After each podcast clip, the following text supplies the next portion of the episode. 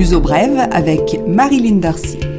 Bonjour, bienvenue dans ce nouveau numéro de Luso Brève, l'info essentielle sur le Portugal.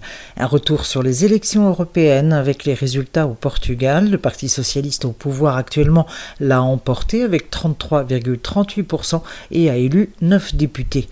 Il devance le PSD, le Parti social-démocrate, principal parti de droite dans l'opposition, qui a obtenu 21,94% des voix et place 6 députés. Le Bloco d'Esquerda, parti d'extrême gauche, est devenu le troisième parti du pays avec 9,82% des voix et de députés. Deux députés aussi pour la CDU, la coalition Parti communiste et vert, avec 6,88% des voix. Le CDSPP, les chrétiens démocrates, ont élu un député tout comme le PAN, le Parti des personnes, des animaux et de la nature, un parti qui fait son entrée au Parlement européen.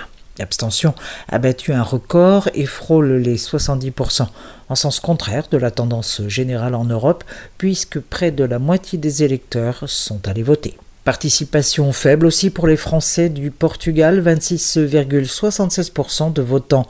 La liste Renaissance de LRM a obtenu 33,39% des voix, devant la liste Prenez le pouvoir de Marine Le Pen avec 17,82% des voix. En troisième position, LR avec 14,60% des voix et Europe Écologie avec 12,63% des voix. Attention à une nouvelle vague de chaleur sur le Portugal continental pour les prochains jours. La mise en garde concerne les incendies. Il est interdit de procéder à des brûlis ou des nettoyages de jardins et la prudence est de mise pour tout ce qui concerne les comportements à risque comme par exemple les barbecues à la campagne. Les températures vont frôler ou dépasser les 35 degrés. Polémique à Lisbonne à propos du nouvel édifice qui doit être construit en lieu et place de Portugalia sur l'avenue Almirante Reich, un édifice de 60 mètres de haut qui, selon ses détracteurs, va défigurer le quartier et modifier totalement l'organisation. La mairie a commandé une nouvelle étude d'impact au promoteur qui se veut très discret. Pourtant, le nom de cette colline sur le consortium serait financé par un groupe allemand.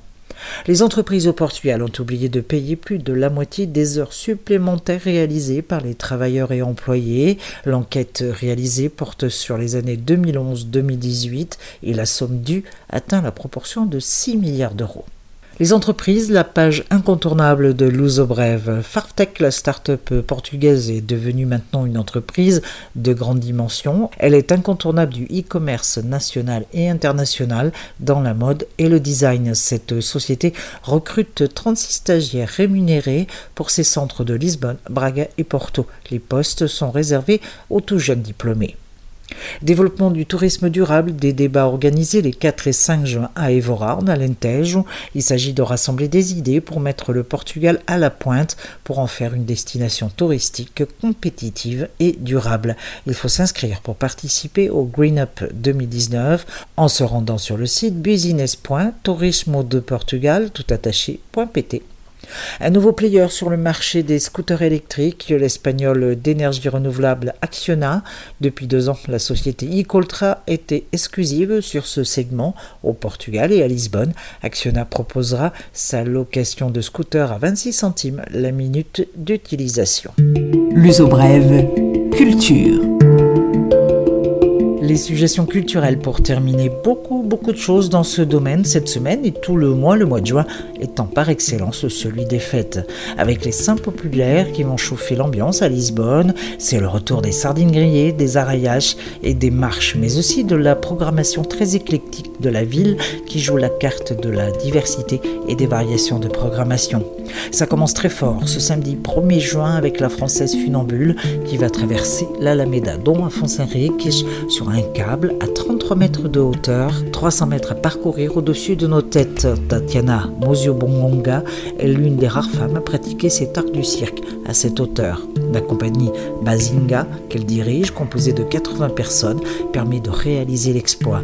Un art et un message, littéralement à couper le souffle. Au programme des fêtes de juin, entre autres Lisboa, Mistura, du 8 au 10 juin, Fado au château, concert de philharmonie, cinéma en plein air, programmation spéciale pour les enfants et les familles. Une multiplicité de propositions, difficile de tout résumer ici. Mais Luso Brève va accompagner les festivités tout au long de ce mois de juin, chéri des Portugais. La foire aux livres, l'événement littéraire de la saison, elle se déroule au parc Édouard VII.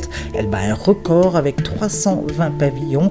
Signature, lecture, verdure, les trois piliers de ce salon en plein air sur 2 hectares et c'est jusqu'au 16 juin.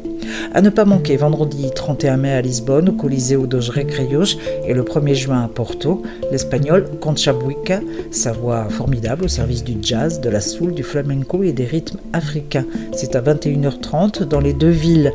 Le prix des billets commence à 30 euros.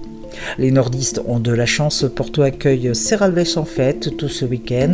50 heures non-stop d'art, de musique, de spectacle et d'interventions en tout genre. Une très belle programmation pour tous les goûts. L'an dernier, 250 000 personnes ont participé au Serralves en fête.